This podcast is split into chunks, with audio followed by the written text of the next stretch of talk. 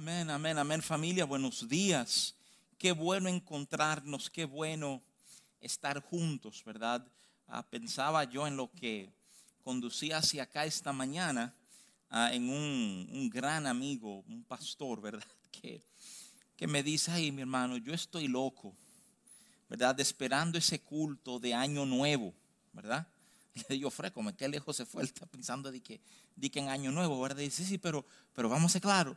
Yo no estoy esperando ese culto porque tengo ansias del 2021. Yo estoy esperando ese culto porque quiero asegurarme que el 2020 se vaya, ¿verdad?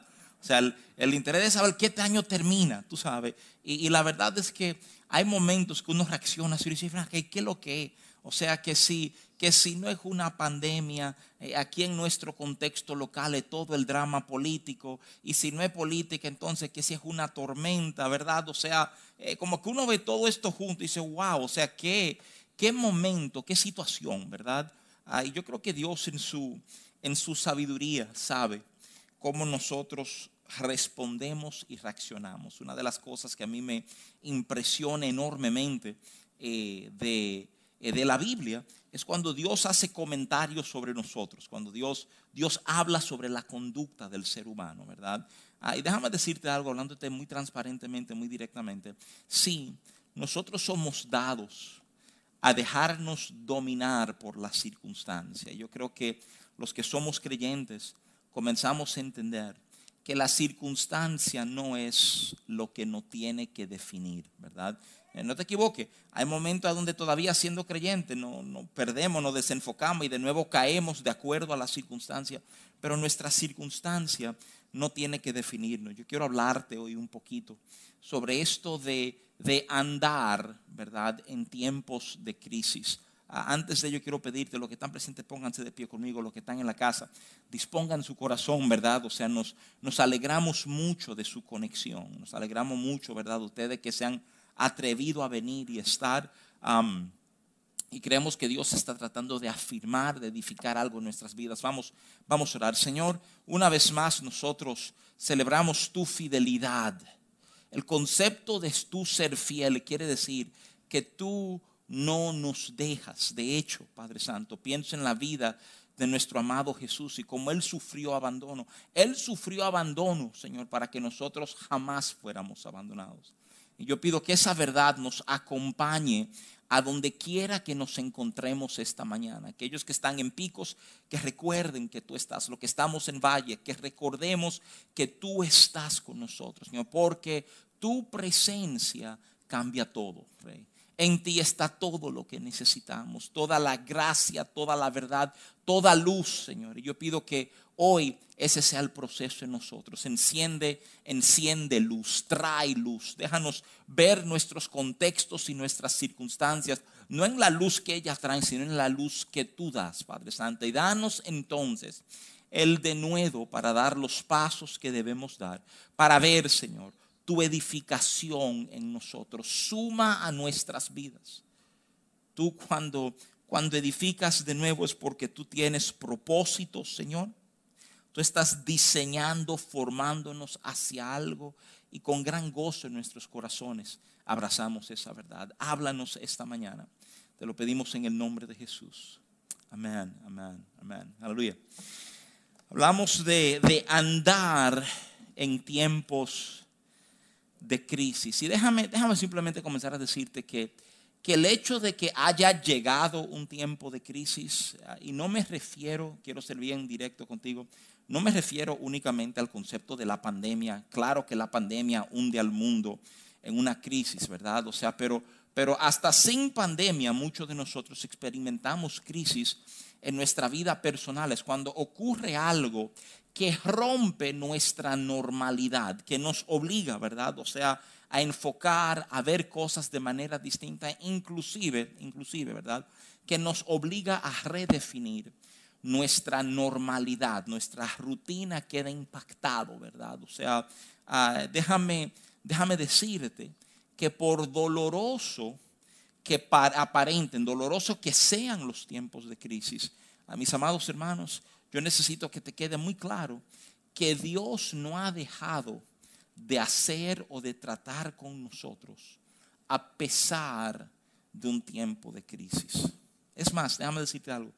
Yo creo que tiempos de crisis nos permiten ver que cosas suban a la superficie. Como que en tiempos de crisis tú y yo podemos ver con mucha más claridad lo que hay hasta en nuestros corazones, ¿verdad? O sea, nos sale, sale cosas, produce que cosas salgan que no permiten en mucho sentido medirnos contra la vara, que es Cristo, ¿verdad? O sea, me permite ver a dónde yo estoy. Algunos descubrimos que a lo mejor no estamos tan adelante como pensábamos, ¿verdad?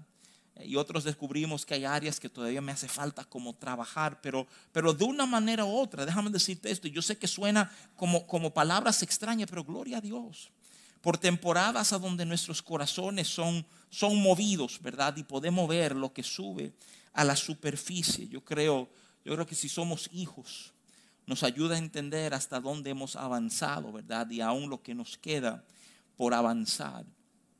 Hablando de crisis, quiero, quiero darle el contexto para ayudar a, ver algunas cosas esta mañana, resaltar una serie de verdades de la palabra de Dios. Quiero darte el contexto de Jeremías 29, ¿verdad? Jeremías 29 tiene un verso a que mucha gente abrazan y que repiten y que lo tienen memorizado, ¿verdad? El verso 11, a donde Dios le dice a su pueblo que yo he tenido pensamientos eh, de paz sobre ti, eh, no de mal, para daros el fin que os esperáis, así dice la, la versión Reina Valera, y mucha gente se lo memorizan para decir, tú ves, Dios tiene pensamiento de bien sobre nuestra vida, Dios quiere un bien para nosotros, nos va a dar el fin que nosotros esperamos, pero, pero qué importante es como detenerse y, y, meterse como bien en el contexto de lo que está pasando, porque quiero ayudarte a entender que esa extraordinaria promesa de Dios, ¿eh?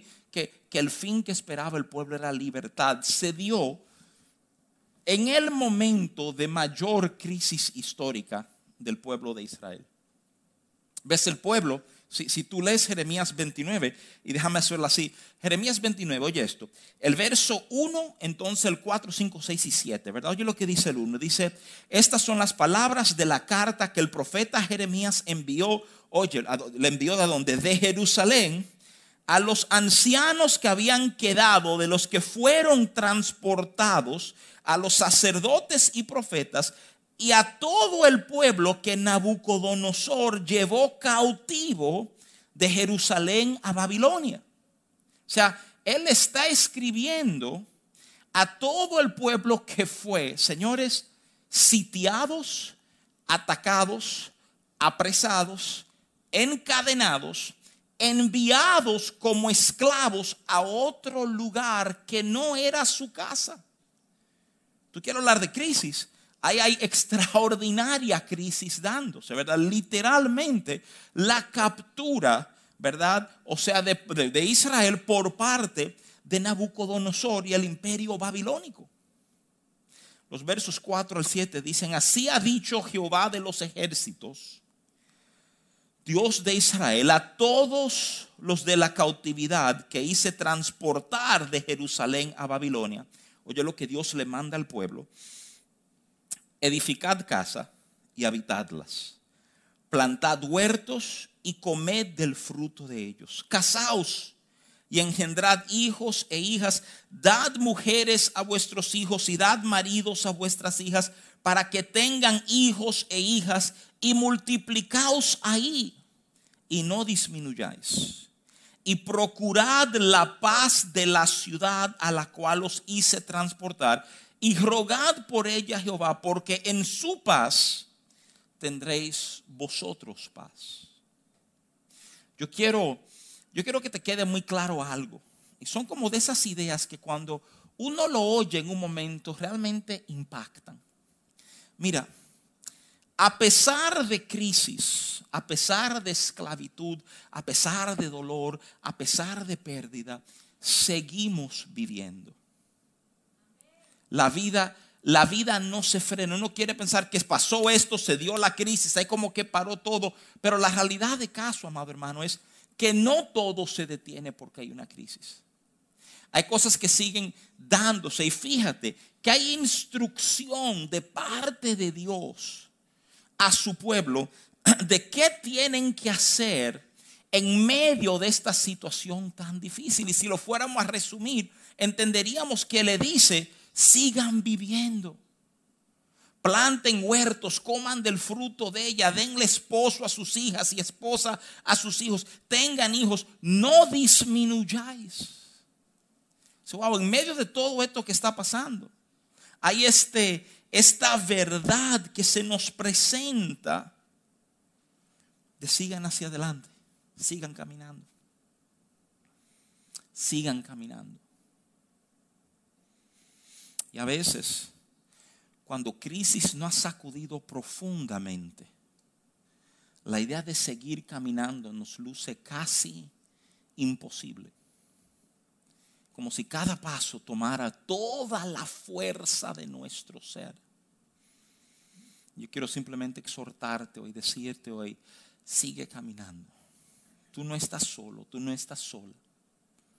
Él sabe lo que te cuesta el paso. Sigue caminando. ¿Por qué? Porque, para serte muy franco, hay un retrato que tiene que ver con Jesús, de cosas extraordinarias que ocurren en el camino. La Biblia retrata en múltiples lugares que Jesús o saliendo o llegando a lugares suplía la necesidad y el dolor de personas. Aunque tú no lo creas, tu postura es importante. Tu postura es importante. El, el, Salmo 23 tiene un retrato de posturas. Habla de estar acostado en valles de reposo, en valles de bien, junto a pastos verdes. Agua, ahí tú me haces descansar. La imagen es de alguien acostado cuando se llega al valle de sombra de muerte del verso 4. Habla de atravesarlo. Cuando tú haces un análisis en el hebreo del pasaje, habla de caminar, de atravesar el valle. Y algunos en el valle queremos quedarnos sentaditos ahí. A veces levantamos una casa y decidimos que es el lugar de nuestra morada. Lo cierto es que nuestra fe, quiero que entiendas esto, es un caminar es un avanzar. Y aunque en este momento de crisis tú percibas que el avance es bien lento, escúchame, no importa que sea lento, lo que importa es que haya un avance. La Biblia pinta cuadro de avance. Filipenses 1 a donde el apóstol Pablo habla de estar persuadido que el que comenzó en vosotros la buena obra, habla de que la perfeccionará hasta el día de Cristo Jesús. Cada día suma algo, hay algo que se añade, hay algo que comienza a darse que no se dio ayer. Quiero estar seguro que en tu corazón tú tengas ese concepto muy claro. De hecho, déjame decirte algo.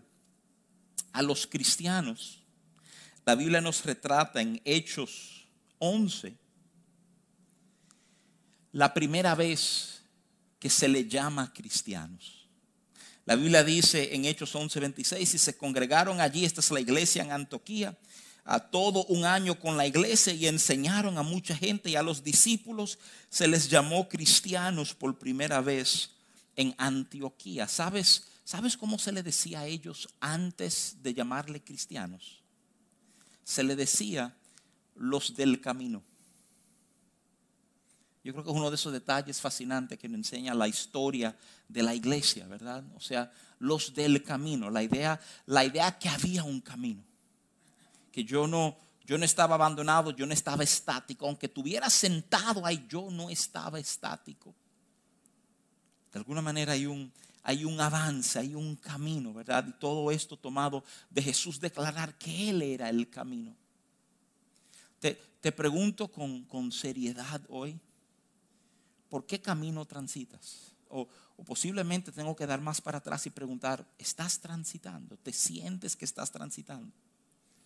Porque hay esperanza en Dios para ti. Yo necesito que tú sepas eso, que nadie entiende tu dolor como Él. Nadie entiende tu momento como Él. Y en Él seguiremos hacia adelante aunque las circunstancias nos luzcan horrorosas, porque sabemos con quién contamos. Déjame, déjame ayudarte a entender algo, una de esas grandes verdades que yo creo que a veces medio se nos ah, se nos escapan un poquito. Y yo creo que son de esas verdades tan importantes que nosotros seamos capaces como de, abrazar y de, de comprender, que nos consuela y que nos da fuerza. Mira, aunque nosotros estamos en un camino, qué importante entender, oye esto, ¿eh? qué importante entender que nuestro rol no es solamente seguir a Jesús, sino aprender a manifestar a Jesús a donde nos encontramos. Eso como de esa verdad de que cuando uno la oye como que se suele decir, pero ¿cómo así? O sea, porque yo, yo lo que estoy haciendo lo que Él me dijo, bueno, si tú estás haciendo lo que Él dijo, yo necesito que tú entiendas que Él habló de esto. Juan 14, verso 12 dice, de cierto, de cierto digo que el que en mí cree las obras que yo hago, él las hará, él las hará también y aún mayores hará, porque yo voy al Padre.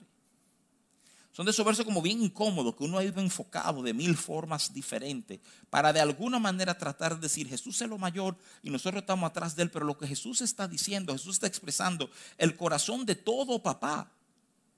Yo creo que tú entiendas eso, hay una expresión del corazón del Padre. Todo padre genuina y legítimamente quiere que su hijo vaya más lejos que él. Que su hijo vaya más alto que él. Jesús está diciendo, está expresando ese corazón del Padre cuando Él dice cosas como esta, pero nos pone, óigame bien, cierta presión a nosotros porque comenzamos a entender que no se trata solamente de seguir, se trata de aprender a manifestar la verdad de Cristo en toda circunstancia que yo me encuentre, aún esas bien difíciles, bien adversas, bien contrarias. Y, y, aquí es a donde yo quiero, digamos, centrarme hoy con ustedes. No quiero hablarle largo, pero yo sí creo que esto es importante. Que tú y yo tenemos que aprender como hombres y mujeres de fe que aman el Señor, cómo andamos en medio de crisis. ¿Cómo estamos supuestos a caminar? ¿Qué, ¿Qué cosas deben estar presentes en nuestras vidas? De hecho, ya te dije una.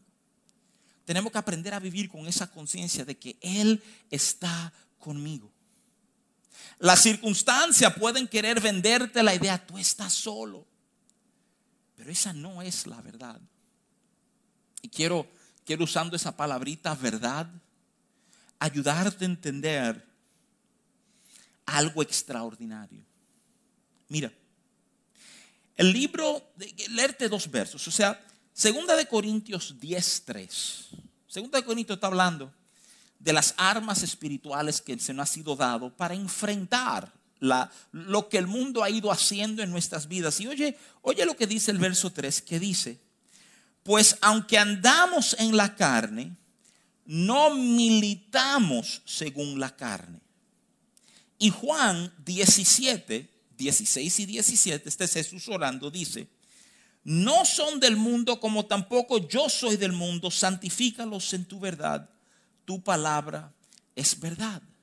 ¿Por qué te estoy resaltando estos versos? Estos, estos versos describen la particularidad de la vida de la persona de fe. Literalmente, abrazar a Jesús es aprender a vivir desde un lugar, aunque estoy físicamente en otro. No sé si me hago entender. Yo sé que el concepto puede enrendar un poquito, ¿verdad? Pero es, es entender, es entender, mira, yo estoy en la carne, entiéndase, en mi cuerpo, no estamos hablando de pecado, yo estoy en la carne, yo soy carne y hueso, yo camino, yo como, ¿verdad? Ah, yo manejo un vehículo, o sea, yo vivo en la carne, pero yo no milito, yo no respondo a la vida. El concepto militar habla de una acción, ¿verdad? O sea, inclusive el concepto es de agresión. Todo el contexto, si tú lo lees, son las armas que no han sido dadas para derrumbar fortalezas. Yo no milito según la carne. Yo estoy en la carne, pero para militar tengo otra expresión. Cuando Jesús ora en Juan 17, habla, habla de no ser de este mundo. Y de nuevo, no puede sonar un poquito extraño. ¿Cómo que yo no soy de este mundo? Pero yo nací aquí, yo soy dominicano, yo tengo cédula, ¿verdad? Pero esa es la realidad de que aunque estoy en el mundo, lo que opera en mí, mi entendimiento, mi conexión con el Señor, literalmente no tiene nada que ver con este mundo. Es más, este mundo no va a entender eso plenamente nunca, porque nos dice Corintio que para la gente natural las cosas espirituales son locura. Qué cosa extraordinaria. Qué gran verdad. Tú quieres, tú quieres aprender a manejar tus momentos de crisis correctamente. Entonces tú tienes que comenzar a entender que aunque yo esté metido en una crisis, yo no vivo desde una crisis. Y, oye qué cosa, o sea, yo estoy diciendo, pero que yo, yo estoy en la carne y yo no milito de la carne. Yo estoy en este mundo y yo no soy de este mundo. ¿Y de qué mundo tú eres? Yo estoy sentado en lugares celestiales juntamente con Cristo, aunque tú me veas aquí. ¿Eh? Y de nuevo, gente lo dice, pero ¿cómo va a ser? Y, tú tienes entendimiento, sí, porque eso es la verdad. Tú y yo como creyentes tenemos que volvernos, oye esto, diestros manejando nuestras dos realidades. La realidad de que estoy en la carne y la realidad de que no soy de este mundo. Y tú y yo, óyeme bien, no tenemos el lujo de vivir confundidos. Porque hay momentos, aún como gente que hemos amado al Señor, que vivir en esta carne me hace olvidar que no debo militar según la carne. Y entonces venir ¿verdad? A tiempos como estos, tiempos con mis hermanos, ser refrescado en la palabra, me devuelve un entendimiento de, espérate, espérate, espérate, espérate, espérate. Yo, yo estoy en la carne, pero yo no estoy limitado a la carne. Yo no estoy, yo no estoy viviendo la verdad de la carne. Uno puede pensar rápidamente de nuevo en aquel siervo del profeta Eliseo. Su nombre se nos revela como Jesse que cuando se ora por él, porque están en un lío, ellos están en una crisis, están rodeados por un, Señor, un ejército entero vino a capturar a un hombre, al profeta. Y lo que ven es que están rodeados pero cuando el profeta ora que los ojos sean abiertos de su criado, el criado ve, oye lo que él ve, si es verdad, estamos rodeados, eso es cierto, no estamos demintiendo que estamos rodeados. En estos días estaba citando lo que oía el pastor ah, Bill Johnson decir muchos años atrás. Cuando oía Bill Johnson decir, por favor entiendan y escúchenme bien, por favor oigan esto. Fe no es negar la realidad. Hay mucha gente que su entendimiento de fe es no reconocer nada de lo que está pasando, porque eso es tener fe. No, fe no niega la realidad. Fe lo que hace es que le quita a nuestra realidad natural esa postura de ser la autoridad máxima en nosotros. Entonces, ¿qué pasó con aquel joven? Cuando el profeta oró por él, ¿tú quieres saber algo? Él vio todavía que ellos estaban rodeados por un ejército, pero él también vio por primera vez que ese ejército que le tenía rodeado a ellos, ellos a su vez estaban rodeados por un ejército celestial. O sea, fíjate lo que ocurre. Cuando comenzamos a vivir desde esa otra naturaleza que no ha sido dada en Cristo, escúchame, no ignoramos lo natural, pero lo natural toma su verdadero tamaño, su verdadera postura. Cuando Jesús va a la casa de Jairo, porque Jairo se le acercó y le dijo, ven, que mi hija está grave, que se está muriendo, y Jesús llega a la casa de Jairo, Jesús ofende a personas. ¿Tú sabes por qué Jesús ofende gente? Porque Jesús entra con una declaración, señores. ¿Tú sabes cuál es la declaración de Jesús? Señores, ella está durmiendo. Y la gente se ofende y lo registra la Biblia. Ven acá. ¿Y acaso este piensa que yo no sé lo que es un muerto? ¿Eh? no es que él no piensa que tú no sabes lo que es un muerto es que, es que tener un muerto es como lo más grande en tu universo. Y en el universo de la muerte no es más que un sueñito. Y Él opera desde su plataforma, no desde la nuestra. Déjame decirte algo. Son una de esas verdades que vi expresado en estos días por una persona que amo, que respeto, Jonathan Lara. Decía, tenemos nosotros como creyentes entender, oye, oye, nosotros estamos orando que Dios intervenga en nuestras vidas y en nuestra realidad. Cuando lo que nos toca es aprender a manifestar su vida y su realidad. ¿eh? Y aunque tú no lo creas, hay mucha distancia en las ideas que Él está presentando. Muchos queremos seguir viviendo como nosotros vivimos y que Dios ocasionalmente haga actos de presencia en nuestras vidas. Y el llamado de Dios es que aprendamos a vivir de una manera completamente distinta. Óyeme, aunque estemos en crisis. Crisis no debe afectar la manera en que tú respondes a las verdades espirituales que tú entendiste. Es más, si algo la crisis te debe confirmar rápidamente la necesidad de seguir respondiendo a las verdades espirituales que yo he entendido. Porque es aquí en medio de la crisis que Él se va a manifestar. Es aquí en medio de la crisis que voy a comenzar a ver cosas de una forma completamente distinta. Es aquí en medio de la crisis que yo voy a verlo a Él.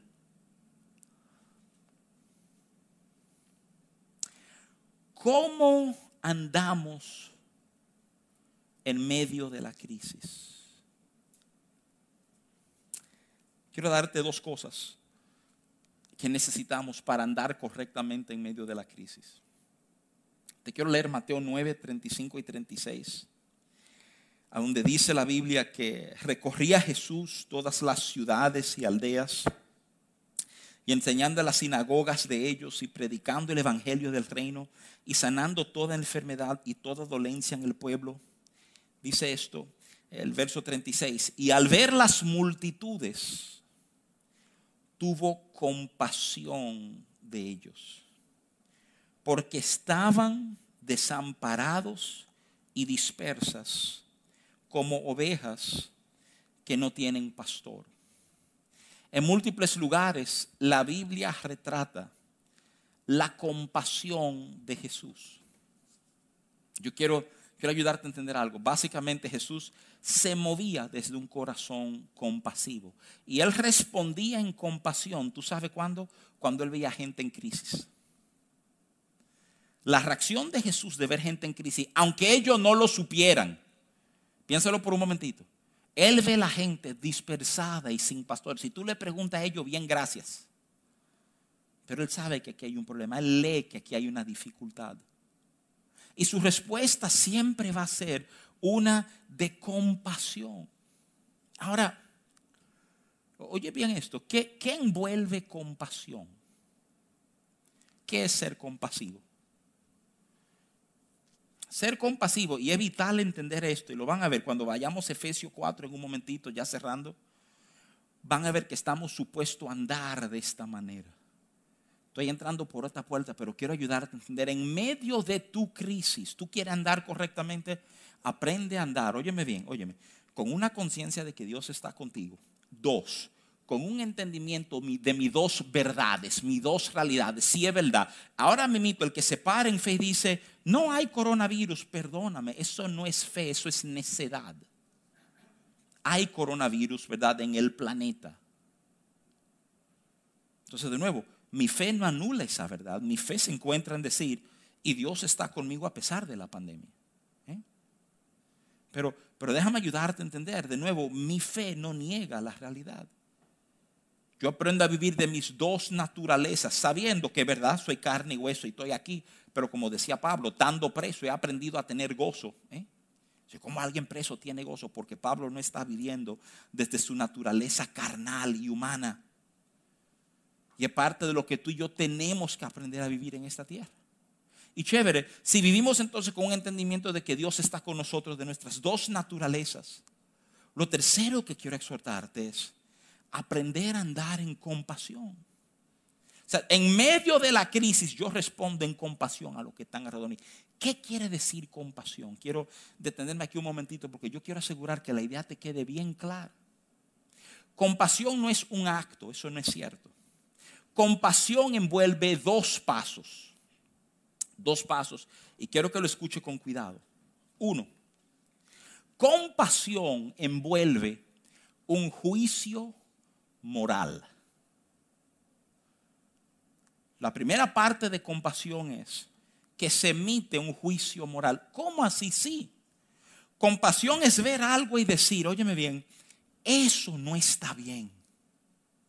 Pero ya tú hablar de eso no está bien, tú estás emitiendo un juicio. Ahí hay un juicio moral y yo necesito por un momentito detenerme y ayudarte como ordenar tu mente a nivel de lo que la Biblia enseña sobre juicios.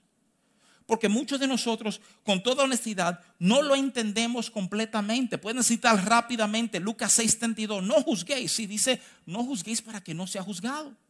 Pero más adelante en ese mismo pasaje, en el verso 43, tú oyes a Jesús decir, oye, tú vas a conocer un árbol malo por sus malos frutos y un árbol bueno por su buen fruto.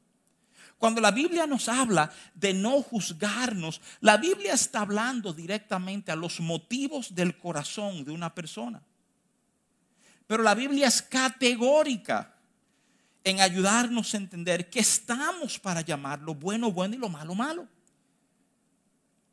Yo necesito que entendamos esta realidad. Cuando, cuando Pablo está aclarando este concepto en Corintios, primera de Corintios 6.3, él hasta le informa a la iglesia, o es que ustedes no saben que a nosotros nos va a tocar juzgar a los ángeles, que tú oyes y dices, wow, ¿cómo va a ser? Si yo pensaba que ser un buen cristiano es no juzgar, y déjame ayudarte a entender algo.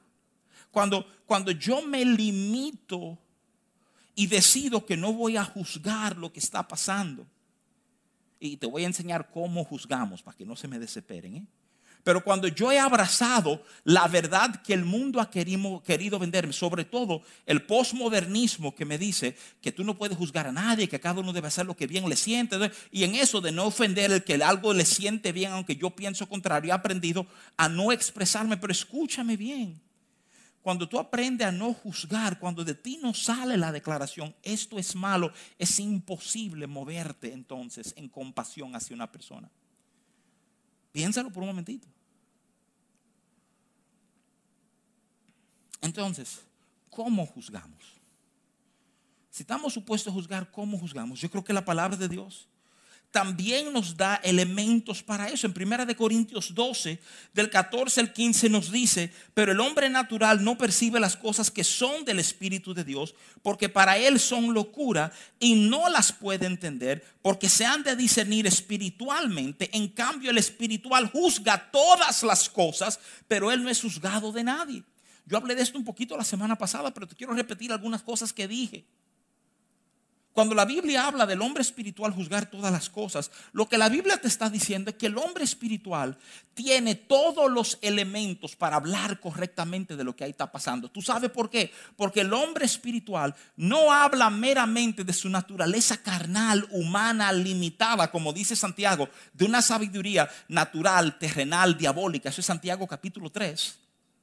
Sino que el hombre espiritual está hablando por los preceptos, por el entendimiento, por la visión que el Espíritu Santo que hay en él le está dando de una situación y no está midiendo solamente las consecuencias en lo natural, entiende las ramificaciones en lo espiritual.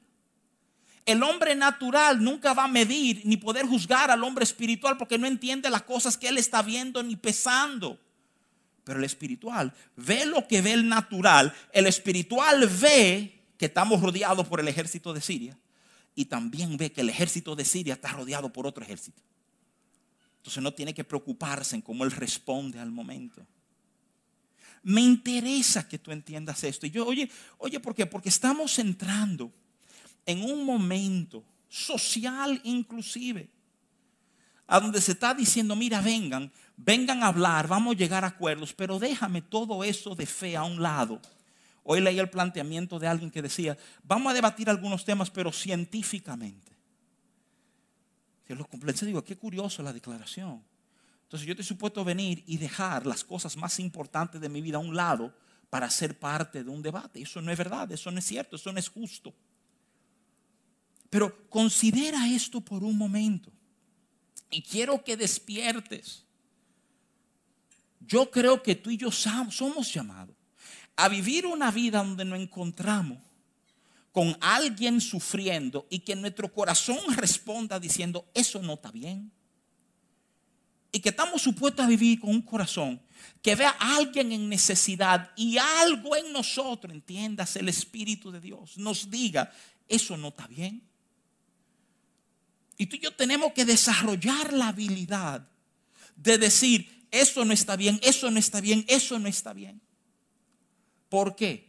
Porque solo cuando nos identificamos con la injusticia y el sufrimiento que hay en nuestro alrededor, que realmente podemos responder entonces con el corazón del Padre. Considera eso por un momentito. Ahora óyeme bien. Hay, por así decirlo, una, una garantía, una instrucción dada por Dios. Que es una instrucción que si te soy muy franco he visto ignorado mucho. Y como uno lo ve ignorado, el bien que queríamos hacer termina siendo tornado en otra cosa. Déjame, déjame leerte lo que dice la Biblia en Efesios 4, del 1 al 2. Oye esto, dice, yo pues, preso en el Señor, cosa fascinante, Pablo preso y está diciendo, yo pues os ruego, oye lo que él está rogando, que andéis como es digno de la vocación con que fuisteis llamados. Anden de tal manera que su andar esté a la altura del llamado de Dios en sus vidas. Que con toda humildad, oye esto, y mansedumbre, soportándoos con paciencia los unos a los otros en amor. Los elementos que el apóstol Pablo suma al concepto de nuestro andar, óyeme bien, aún nuestro andar en crisis tiene que estar a la altura del llamado que hemos recibido. Que por qué crisis no hay regla, yo hago lo que quiero. No, no, no, hay crisis y yo me comporto a la altura. Quien pone mis reglas no es la sociedad, es la altura del llamado que recibí en Cristo. Eso es lo que de ahí es que yo voy a vivir, a ese estándar es que yo voy a vivir. Y tú sabes lo que me dice ese estándar, me dice, vive, anda en toda humildad. Óyeme bien, esto es vitalmente importante. Porque pretender poder juzgar lo que hay en tu entorno sin humildad produce un monstruo. ¿Me oíste bien? Muchas veces lo que tú ves que falta no es un juicio. Es que hay juicio sin humildad y juicio sin mansedumbre. Y eso vamos a entrar ahora mismo. ¿Cómo, ¿Cómo así mansedumbre? Sí. Mansedumbre es la habilidad de nosotros responder sin usar toda la fuerza que tenemos. ¿Cómo así? O sea, lo hacemos de vago, entonces hago un ching. No, no, óyeme un momentito, un momentito. O sea, yo creo que una de las mayores ilustraciones de mansedumbre que existe es Cristo sobre la cruz. Es saber que los primeros que le hablaron a Jesús, no fue el ladrón, no fueron los romanos, fueron los fariseos que estaban presentes que le decían, tú no eres el Cristo, apéate de ahí. Déjame explicarte algo. Técnicamente, Jesús, siendo Dios, no le faltaba poder para desmontarse de una cruz. pero si él tenía el poder para hacerlo, ¿por qué no lo hizo? Porque no convenía. Porque él tenía una visión en un propósito de su padre. Entonces, ¿qué es mansedumbre? Mansedumbre es saber que yo tengo toda la fuerza para hundir a alguien y de repente no lo hundo. Eso es misericordia, ciertamente es misericordia. Pero no deja de ser algo de mansedumbre cuando pudiendo hacer, pues entonces me reservé el derecho. Pudiendo dejar caer el peso, no dejé caer todo el peso sobre él o sobre ella. Es importante que entendamos esta verdad.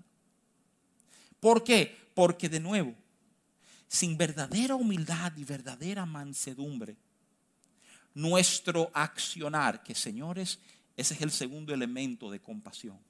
Compasión le dije envuelve dos elementos. Primero envuelve un juicio moral. Compasión es decir, esto está mal. Esto no debe ser. Yo tengo que estar ahí. Pero no basta si se queda en un grito del corazón. Es como la gratitud. Nosotros enseñamos mucho de gratitud. Hay mucha gente que tienen corazones profundamente agradecidos. Y quiero decirte esto con todo respeto. Esa gratitud que tú portas en tu corazón nunca le ha hecho un bien a nadie. Porque la gratitud tiene que ser expresada para que se vea su verdadera naturaleza. Si yo estoy muy agradecido de ti, pero nunca te he dicho una palabrita de gracias, o nunca te he escrito una tarjetita, o comprado un regalito. Entonces, gran bien para mi vida interior, pero cero impacto para la vida de mis hermanos que me rodean. Y, te voy a decir algo si no lo sabías, ¿verdad? Nuestra vida de fe se mide en gran sentido por el impacto que causamos en lo que nos rodean. Eso sorprende a alguna gente, pero la Biblia es reiterativa en esa. Esta primera de Juan capítulo 1 y 2.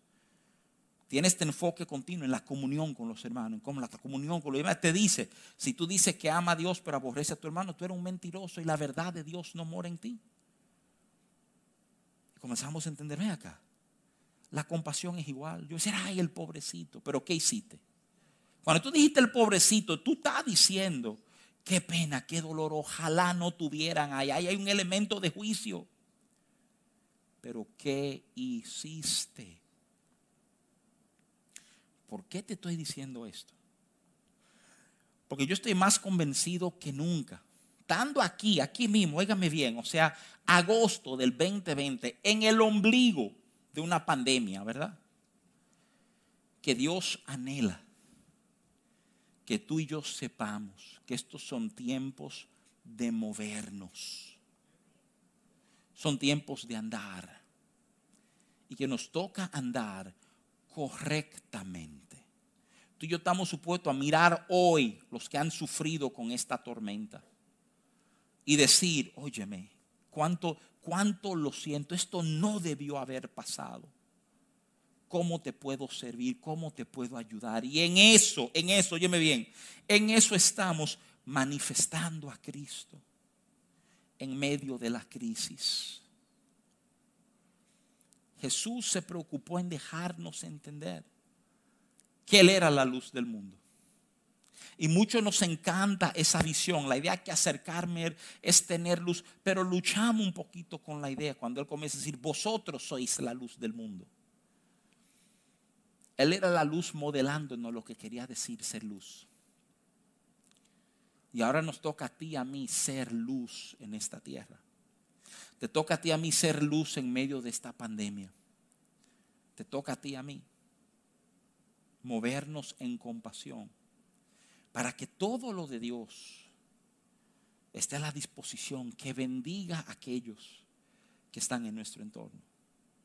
Yo sé que posiblemente tú te sientes identificado con el concepto de crisis y perdóname, perdóname por incomodarte. Pero te estoy tratando de decir, aún en medio de tu crisis, a ti te toca andar, a ti te toca hacer. Y tú necesitas entender que nada va a hablar más de tu fe y de la esperanza que mora en ti que cómo tú andas en estos tiempos de crisis, cómo tú te extiendes a otros en estos tiempos de crisis. Dios no te ha olvidado. Y yo estoy seguro que en la vida de muchos de nosotros Dios está a la espera de un paso que demos para Él responder con gracia abundante. Anímate, amado hermano. Anímate. Y, por si hay alguna confusión, déjame cerrar simplemente recordándole esto. Batol, pero venga acá. La gracia, Dios dio gracia ya a todos nosotros. Esto es absolutamente cierto, ¿eh? Pero no te equivoques. Hebreos capítulo 12, verso 15 nos dice, nos alerta, nos informa, cuidado, que alguien no deje, que alguien deje de alcanzar la gracia. Yo creo que porque no damos ciertos pasos, hay cosas de gracia que no experimentamos. Creo que una invitación en Cristo a que tú sirvas, a que tú te muevas en compasión, a que tú aprendas a juzgar con mansedumbre. Pienso rápidamente que Gálatas 6.1. Cuando se trata, oye, oye qué cosa linda, cuando se trata de la corrección de una persona. Piensen eso, o sea, porque la, iglesia, si tú eres una, una iglesia sana, es una comunidad donde va a haber corrección a nuestras vidas. Y cuando uno se acerca a Gálatas 6.1 nos dice, hermanos, si alguno fuera sorprendido en alguna falta, vosotros que sois espirituales, oye el primer requerimiento, lo que van a corregir, que sean gente espiritual, que entiendan lo espiritual. Y entonces a esos espirituales se le dice, restauradle, pero de una manera condicionada, con espíritu de mansedumbre. Este es el concepto de mansedumbre. Y este es bueno darle dos cocotazos. ¿eh? Y mansedumbre cuando en vez de darle dos, tú le das uno. Déjame ayudarte a entender esta verdad. La verdad es que estamos llamados a responder en mansedumbre, en humildad, aquellos que tú y yo podemos ver porque porque la realidad espiritual no ha permitido percibir que ellos no debieron haber estado ahí, esto no debió haber pasado. Y desde esa plataforma entonces me muevo como Jesús se hubiera movido. Última, última cosita que te voy a decir. Compasión no obliga a nadie a nada. ¿eh? En Mateo 23, Jesús le dice, le está hablando a los fariseos, le está hablando al pueblo, está en el templo, le dice, ¿cuántas veces quise yo reunirlo debajo de mis alas como la gallina a sus polluelos? Y ustedes no quisieron. Considera eso por un momentito. Nos movemos en compasión, nos movemos en humildad, nos movemos en mansedumbre, pero yo no puedo obligar a nadie a recibir lo que yo quiero darle. Hay un bien, hay un bien en tu mover y no te duermas. No uses crisis como excusa para dejar de moverte, para, para dejar de vivir, dejar de avanzar. Nos toca dar pasos, amados. Y vamos a encontrar gracia y favor para darlo y vamos a encontrar gracia y favor como resultado de haberlos dado. Amén. Póngase de pie conmigo. Vamos, vamos a orar esta mañana. Vamos a darle gracia al Señor y cerrar. Cerrar aquí, ¿verdad?